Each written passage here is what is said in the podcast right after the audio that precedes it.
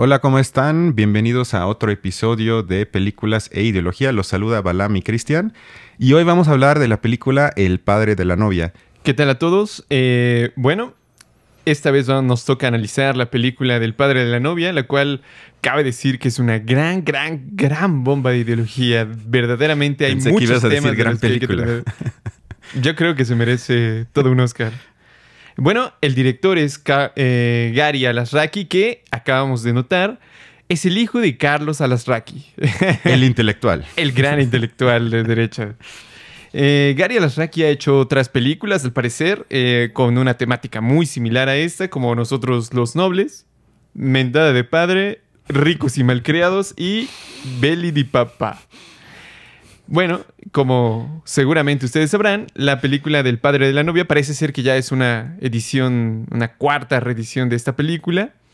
Eh, básicamente trata de eh, un padre con una hija que se va a casar con un personaje que no le agrada al padre porque está cambiando mucho de generación, ¿no? Hay una gran diferencia entre los valores de los hijos y los valores del padre y básicamente la película trata un poco el confrontamiento entre esos dos eh, generaciones y cómo eh, poco a poco el padre va comprendiendo más a su hija y la hija va amando más al padre. Básicamente esa es la trama de la película. Obviamente sale bien al final.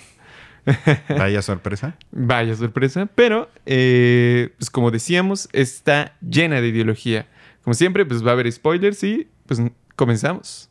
Sí, o sea, yo no sé tú, pero yo identifiqué en la película un sinfín de lo que yo llamé eh, falsas dicotomías. O también se podría decir pseudo conflictos. El primero es casi al inicio de la película, el padre de la novia, que es uno de los, digamos, dos protagonistas, aunque hay muchos, pero dos de los principales, es arquitecto consagrado ya en Miami y es visitado en su oficina de trabajo para una entrevista. Y entonces le hacen la pregunta si él se considera más un arquitecto posmoderno o neoclásico. Y ahí me parece, desde mi punto de vista, que se abre la dicotomía que atraviesa toda la trama de la película entre lo posmoderno y lo tradicional. Y para mí eso es un pseudo conflicto, una pseudo dicotomía, porque con eso se trata de eh, inferir que únicamente existen ese tipo de dos posturas. Cuando realmente dentro de lo clásico, si se quiere asumir como moderno, existen mu- muchísimas tendencias que incluso se contraponen. Es decir, que no hay únicamente la, la opción de ser un padre conservador, tradicional, que quiere su hija ca- católica, y el mundo totalmente posmoderno donde ya no hay nada fijo, sino que existen un montón de posturas contradictorias dentro de lo clásico. Y en la película se nos trata de presentar como si eso no fuese algo que existe.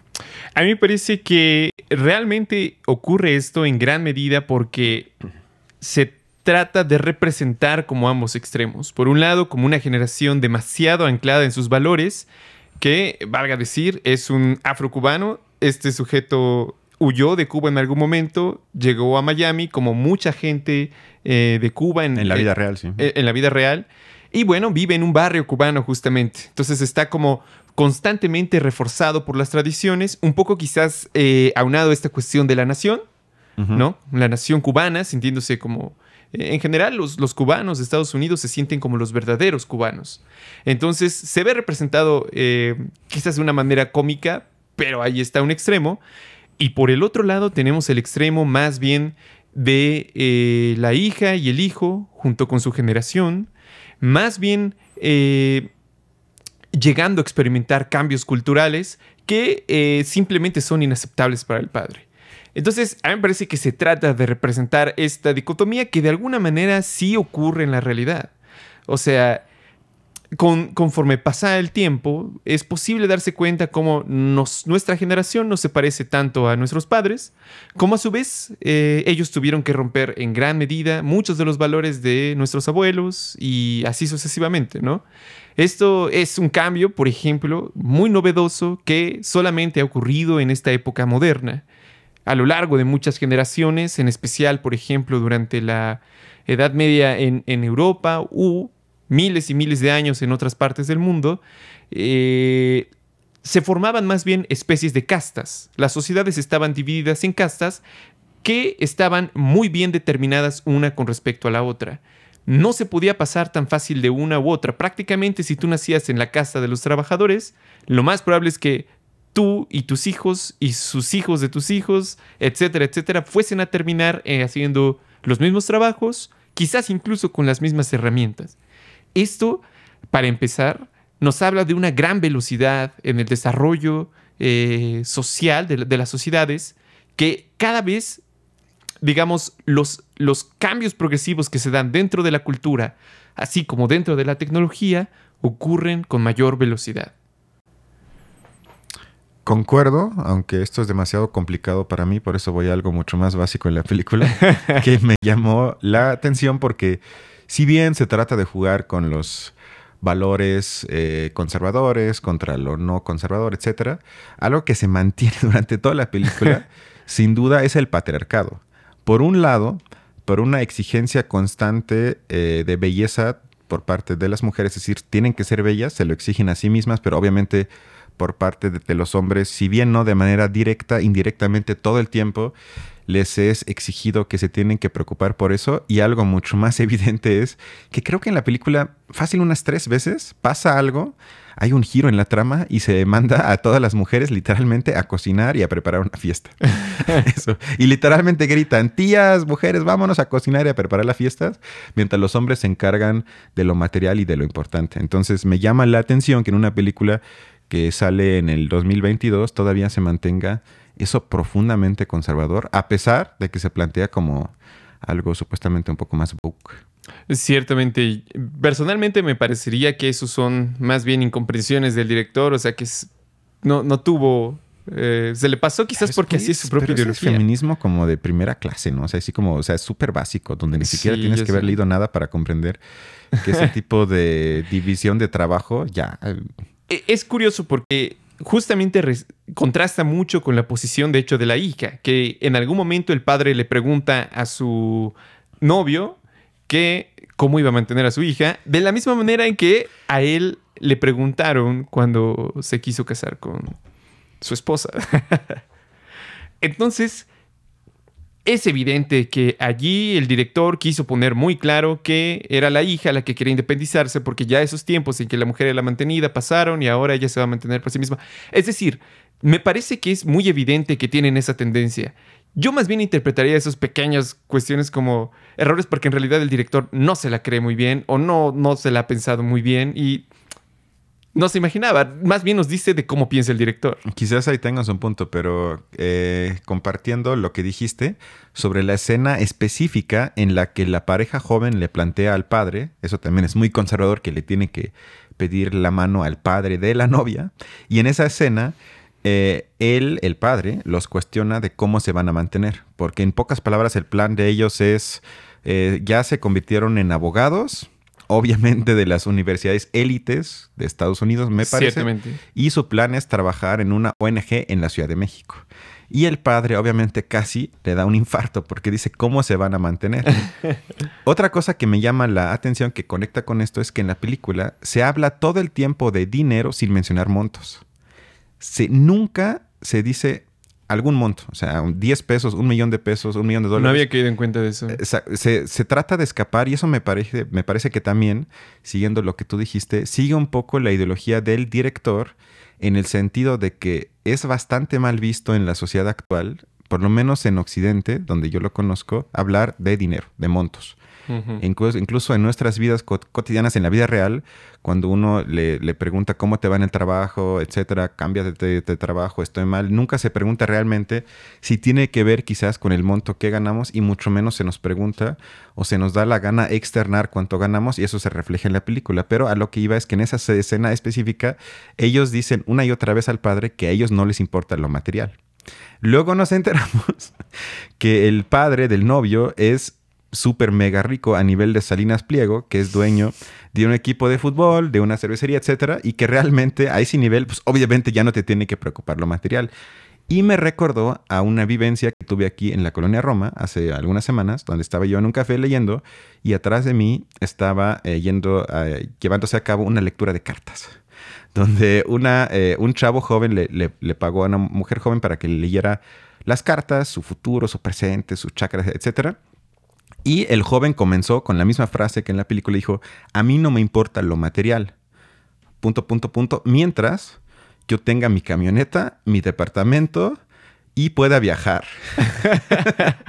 y me parece que ese tipo de expresiones surgen muchas veces de la clase alta que obviamente nunca ni un día en su vida se ha tenido que preocupar por ninguna cosa material y luego no se confunde quizás lo material con lo materialmente necesario para vivir creo que lo hay una confusión porque tú y yo cuando exigimos, creo que compartimos eso, que una mejora material para la mayoría no es que pueda gozar de muchos productos, sino que tenga lo mínimo material para no morirse de hambre.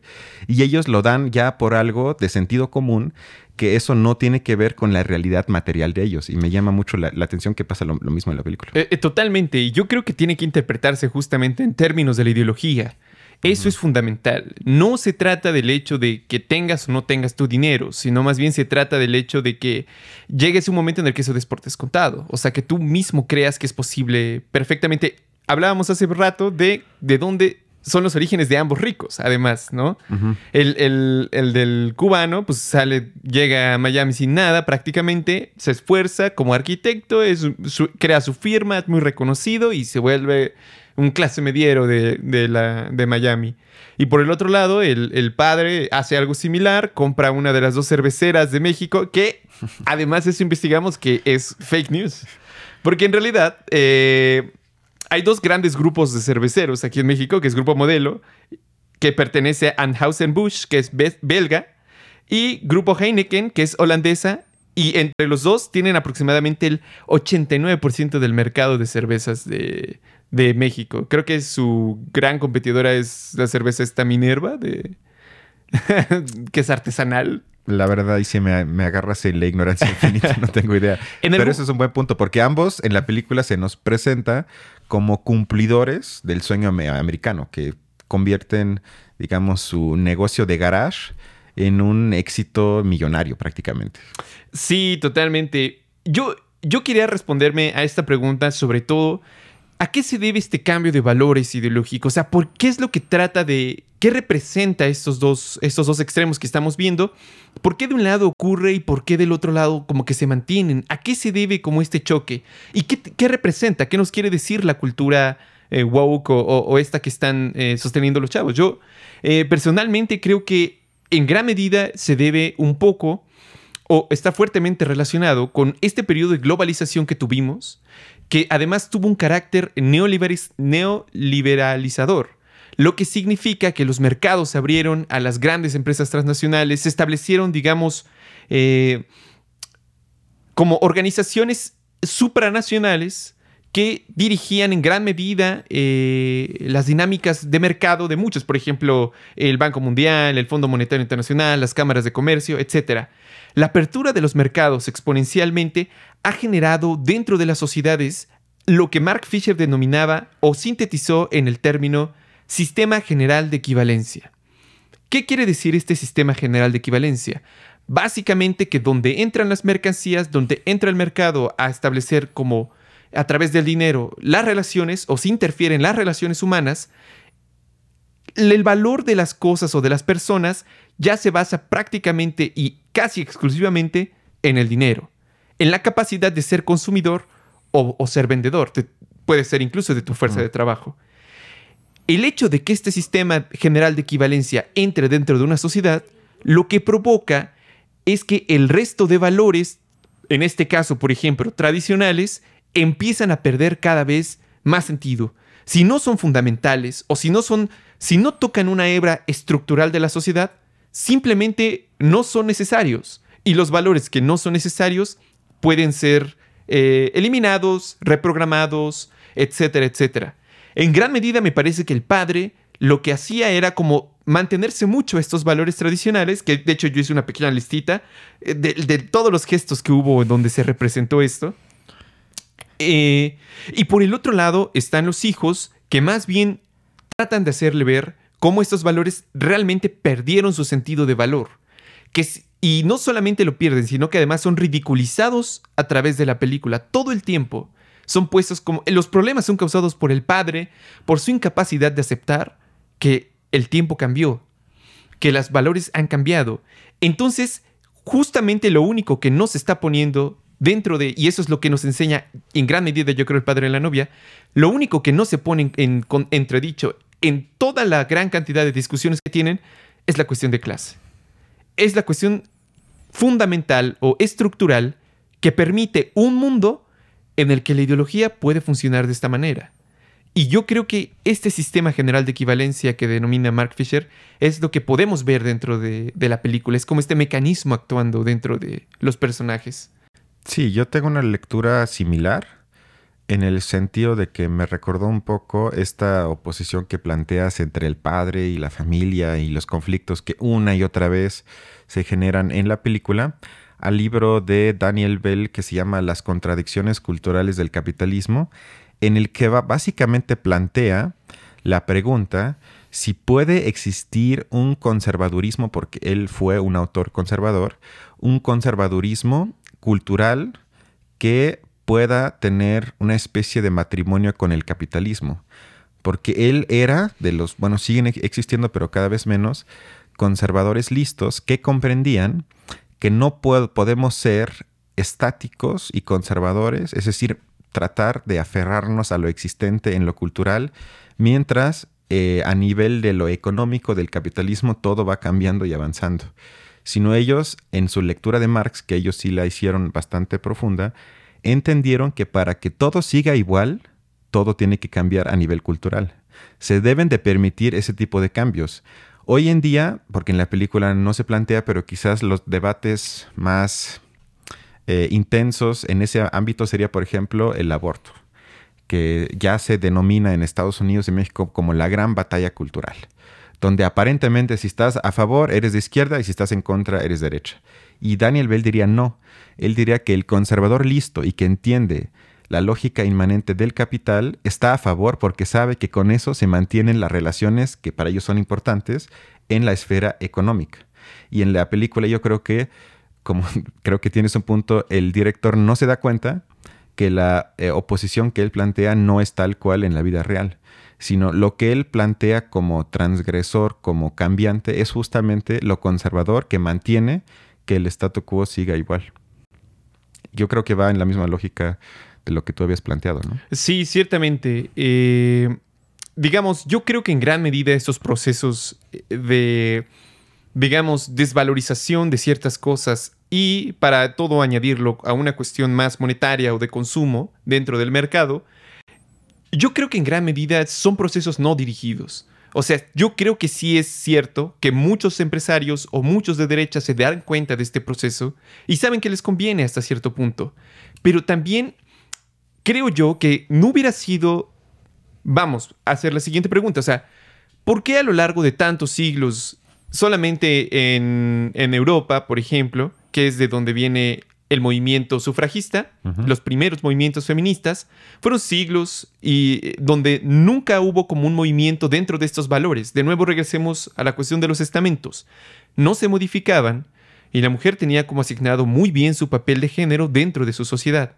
Fue hasta que empezó eh, la explosión de la modernidad con el sistema general de equivalencia empezando a introducirse dentro de las sociedades, lo que provocó que las mujeres pudieran poner en duda su posición dentro de su sociedad.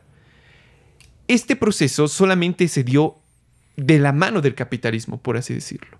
No existía dentro del feudalismo, no existió dentro de otros modos de producción, sino que tuvo que ser precisamente este, que resulta lógico desde este punto de vista marxista, eh, el que permitió que se desarrollasen o que pudieran, digamos, cumplirse o, resolverse contradicciones que no le eran fundamentales o que no le están siendo fundamentales. En eh, la película nos muestra en gran medida eso, ¿no? Hay un intento claro por eh, hacer que el tema de género ya no importe dentro, ¿no? Al, empoderar a la, a la, mujer, de, a la hija de, del papá. Correcto. Pero en el fondo eh, sigue esta cuestión de la clase. No se toca. De nuevo, sigue siendo como invisible, por así decirlo. Sí, sería un cambio para que todo siga igual. Efectivamente. Si me permites, me gustaría tematizar, eh, por un lado, primero, No te Eh, permito. me parece bien, entonces hay un poco de pelea, me gusta. Me gusta que, em, que esto que estamos platicando conecta también un poco con lo que se plantea en la película que como ya dije al inicio que me parece otra falsa dicotomía entre las dos hermanas. Es decir, entre Es la verdad, novia protagonista y su hermana que, no sé, es eh, puesta como rebelde, como que no se ajusta a las reglas, un poco caótica, menos físicamente atractiva, en- entre comillas, obviamente, eh, que no quiso o no quiere ir a la universidad y que no sigue tanto las reglas impuestas por el padre, etc.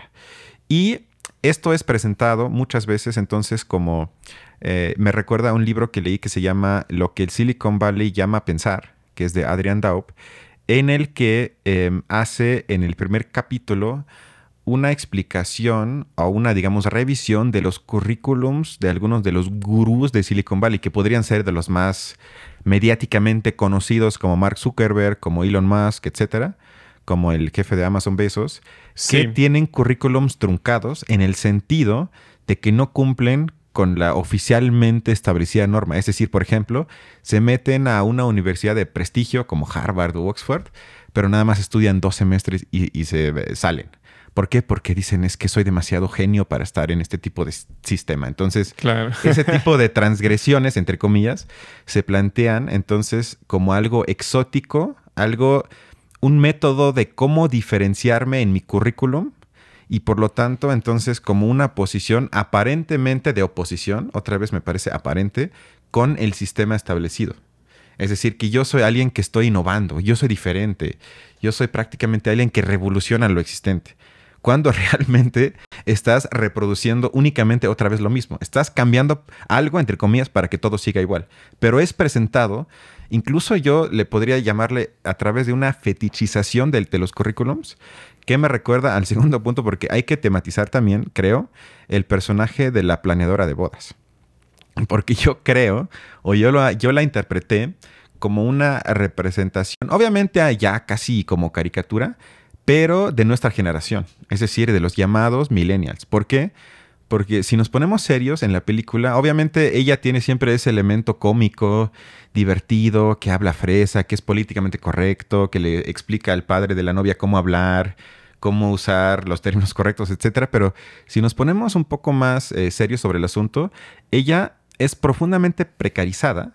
Es decir, ella literalmente encarna lo que Foucault llamó, es una empresaria de sí misma. Ella se, se asume como una empresa que ella, ella incluso en la película lo externa así, que mi oficina es mi celular. Es decir, yo todo el tiempo soy mi extensión del celular, por ende trabajo todo el tiempo, por ende yo soy una empresa andante. Es decir, ahí ella ya se convierte en una empresa que es verdad, es que verdad. todo el tiempo es empresaria, precaria, y eso se nota y conecta con lo que dije de la hermana, con, con lo del currículum, porque cuando hay, eh, digamos, una, entre comillas, tragedia natural en la película que cambia un poco lo que pasa en la trama, Se cae un pinche puente. ella, ella, sí, exacto, o sea, realmente es una estupidez, pero así se plantea en la película como gran tragedia.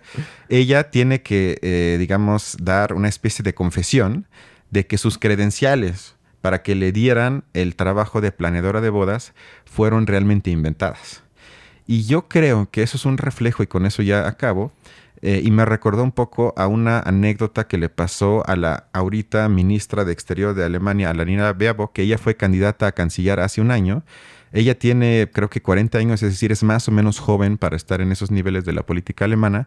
Y ella fue acusada en la campaña de mentir en su currículum. Ella lo que hacía, y creo que tú y yo nos podemos identificar con eso, y también la, gente que nos ve y escucha, de que a nosotros, eh, hablando de nuestra gen- generación, se nos exige que aportemos todo el tiempo elementos a nuestro currículum. Yo no sé si, si te, se te pasa lo mismo, pero a mí muchas veces se me mandan correos en la academia o en la vida. Haz esto, aunque no te guste, porque te sirve para tu currículum. Y esto creo que lleva, entonces, en su lógica, a que estemos de, alguna forma obligados sistemáticamente de, vamos a decir, enflorecer, maquillar o mentir un poco en nuestro currículum, porque al fin de cuentas sabemos que es nuestra carta de presentación y por nuestra precariedad que es llevada ya en sus últimas instancias a una competencia en el mercado laboral, obviamente tengo que mejorar mi carta de presentación. Y me parece entonces que criticar o burlarse de la gente que modifica o miente en su currículum es de alguna forma no querer iluminar o quizás mistificar ideológicamente su nivel de precariedad. Porque me parece que es un momento, a mí me pareció, se presenta como cómico, pero muy, muy triste. Porque se muestra claramente que ella se siente en la necesidad de mentir para que la contraten. Y creo que ya con eso, ya ahora sí termino, muchos nos podemos identificar que nos sentimos a veces en esa necesidad de maquillar lo que de veras somos para que el capital nos pueda explotar por lo menos. Es verdad, es verdad. Realmente uno maquilla, uno se maquilla a sí mismo como, lo, como una especie de producto que se va a vender, ¿no? Realmente es eso. Y tú vas poniendo yo creo que a eso se debe en gran medida que, por ejemplo, las licenciaturas, maestrías y doctorados cada vez haya más y cada vez haya de peor calidad. Porque antes, digamos, llegar a un doctorado era porque de verdad te interesaba, digamos, la academia, realmente querías dedicarte a ello. Hoy en día, tenerlo un, tener un doctorado es más bien como una especie de certificado sobre tu calidad como, como profesionista, por así decirlo, ¿no? Entonces ya no importa tanto eso, sino más bien en tanto que puede embellecer tu currículum para que puedas acceder o puedas intentar acceder a, puestos más altos. Eh, me parece que sí es una, una de esas consecuencias también, que de hecho le ha pegado muy duro a la academia. Sí, tristemente sí. A mí me gustaría más bien tematizar, eh, por último, eh, esta cuestión de lo que hablábamos hace rato un poco, que las películas mexicanas, o muchas de este estilo, eh, siempre tratan de la vida de las personas ricas. Eso es algo que parece ser una constante. Y a mí me parece muy curioso y investigando un poco lo relacioné con algo que Bauman, Sigmund Bauman, eh, relacionaba o o que él decía que se trataba de una estética del consumo. Eso me parece fascinante porque si hay una estética del trabajo que nos dice que debemos trabajar para ser mejores, lo mismo puede haber dentro de una estética del consumo, donde las clases que concentran las riquezas pasan a ser objetos de adoración, y los nuevos pobres son aquellos incapaces de acceder al consumo y a la novedad del sistema capitalista. Fíjate, o sea, no solo es el consumo nada más, sino que tiene que ser el consumo de la novedad. Eso es lo que me parece... Eh, Como el nuevo iPhone, por ejemplo. Eh, por ejemplo, que acaba de salir. ¿Tú, ¿Tú cómo ves eso?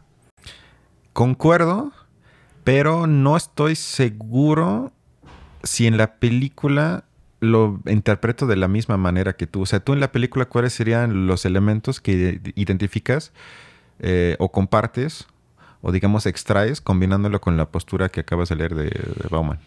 O sea, a mí me parece que en general el, problema de, las vidas que llevan esas personas, ¿no? Por ejemplo, llega la chica en su, en su gran camioneta a hablar con su padre. Eh, como, como el padre se fue además en su, en su propio Mercedes-Benz, se llevó a su Mercedes, entonces ella lo tuvo que alcanzar en la, en la, en la camionetota y llegan y. Y, luego tienen choferes además, ¿no? O por ejemplo, al final de la película, en algún momento cuando están planeando la boda, dicen: Necesitamos un tipo específico de carne que solo venden en cierta latitud de México, que tiene que ser bendecida. Bueno, no, pero casi, casi. Y solamente vamos a comprar esos para que al final realmente no la comieran. O sea, al final lo que prepararon fue otra cosa. Esa comida se quedó dentro de la isla a la que no pudieron acceder porque el puente se había roto. Entonces eso fue un gran, gran, gran desperdicio de, muchísimas cosas. Pero el hecho del consumo, creo yo, es, lo, fundamental. En algún momento cuando justamente la hija está empezando a buscar telas para poder hacer los vestidos, creo que recuerdo haber mencionado o, que se haya mencionado de cuál es como un poco el límite que tenemos para, para hacer vestidos o todo esto o lo otro. Y dicen, perdón, es que no tomamos elecciones basadas en el dinero. O sea, no es lo que nos va a guiar. Tenemos tanto que ni siquiera necesitamos hacerlo.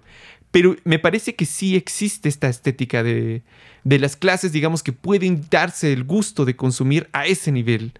Eh, simplemente la imagen idílica de una boda teniendo todo lo que nunca imaginaste, ¿no? Eh, grupos aquí, las personas, el gran banquete en un lugar hermoso. O sea, yo creo que muchas de las personas que quieren casarse desearían, si no es que todas, algo similar, ¿no? Concuerdo, Y en parte puede ser cierto. La única duda que yo tengo al respecto, sin que sepa cómo contestarla, es que no sé en qué medida ese tipo de imágenes o presentación de la clase, pues se puede decir alta o muy alta, sea una proyección de la clase media que produce ese tipo de películas. No sé exactamente, porque realmente se nos presentan tres visiones quizás o dos principal de la clase alta, que es por un lado una forma completamente caricaturizada del nuevo rico, es decir, del padre del novio, que es el dueño del equipo de fútbol, que es obsceno, que tiene una nueva novia de más o menos 22 años y que no se comporta y que tiene un yate y que le gusta comprar todo. Es decir, me, parece más bien eh, el tipo de rico como la gente se lo quiere imaginar, como en la película se dice, casi como villano de una película de James Bond. Es verdad. Y por el otro lado tenemos al rico que se cuenta a sí mismo y lo repite una vez en la película, de que él se construyó todo él solo, que él se ganó su riqueza, que él lo merece, que él es trabajador, etc. O sea, que él encarna el espíritu que diría Beba de la ética del trabajo y que es además conservador, patriarca, que quiere controlar todo, que además eh, sufre, entre comillas, sufre un divorcio en la película. ¿Por qué? Porque trabaja demasiado. Y esas dos imágenes, que aparentemente, otra vez, me parece una falsa oposición que se presenta en la película, no estoy seguro que eso sea una representación adecuada de la clase alta. Seguramente hay, ese tipo de, figuras y expresiones, pero yo no sé si sea la mayoritaria. Yo no creo que eh, la cuestión radique en qué tan fielmente se representan el consumo de las clases altas. Yo pienso que lo fundamental es representar la capacidad de consumir. O sea, el consumo en sí mismo es lo que se, se trata estéticamente, por así decirlo. No es que busquen representarlo, sino el hecho de consumir, de tener todos estos aparatos, de tener, digamos, casas grandes, tener autos, etcétera, son muy importantes porque nunca se habla de ellos. Es decir, nunca se ponen a reflexionar por qué los tenemos. Y el hecho de no ponerlos significa que es como su base mínima, lo normal. Lo normal es tener dos carros así, lo normal es pasar eh, cenas de esa manera, lo normal es tener tu propio cuarto de estudio, lo normal es esto. O sea, nunca se pone como en entredicho esa cuestión, sino que todo, todos los personajes dentro de la película lo asumen como una normalidad, por así decirlo. Yo creo que ahí es el valor ideológico de, de esta especie de estetización del consumo. Me parece que va por ahí. Sí, que además hay una escena que tengo que mencionar porque me provocó náuseas. Cuando en una cena familiar donde están todos juntos, se nos explica, y eso se hace para el espectador, porque uno se podría preguntar si, si tú formas parte de, la izquierda woke de Twitter, porque así le llamo yo, de la izquierda liberal de Twitter, que piensas que porque pones hashtag se va a caer, ya se va a caer el patriarcado. Eh, entonces te podrías cuestionar que el, hecho de que en la película hablen inglés, porque pues realmente son cubanos en Miami, los otros son mexicanos, entonces, ¿por qué hablan el lenguaje colonizador? Y entonces, para evitar esa crítica, es decir, ellos piensan en la gente que los está viendo en HBO Max, eh, nos explican en la escena, una mujer hace la pregunta, ¿y por qué ustedes hablan en inglés? Y se nos explica más o menos en 30 segundos por qué ahorita están hablando en inglés. O sea, hasta ese tipo de con todo respeto, estupideces se tematizan y explican en, la película, mientras se deja fuera lo sumamente violento de la dimensión material, que además si nos ponemos a pensar de cómo han de contaminar, de cómo afectan, de cómo han tenido que explotar para acumular lo que se presenta en la película, pero todo eso no importa, sino lo, lo que importa es que se nos explique por qué son tan violentos de usar el lenguaje de los pinches gringos. Eso me parece hasta ofensivo. Ciertamente, ciertamente. ¿Tienes algo más? O... No, yo creo que... ¿Podemos recomendar la película o no? ¿Qué dirías? Pues yo creo que a alguien que realmente le interese eh, tener esta especie de retrato general de, de esta ideología postmoderna, adelante. Pero advertimos que que van a ver básicamente dos millonarios peleándose por imponer sus supuestas tradiciones, algo así. A mí me parece que quizás muchas pueden ver esta o alguna otra de Gary Alasraki. Me parece que todas son más o menos similares. Gran artista. y bueno. No se diga su papá. Con esto nos despedimos y nos vemos la otra semana. Así es. Hasta luego. Hasta luego.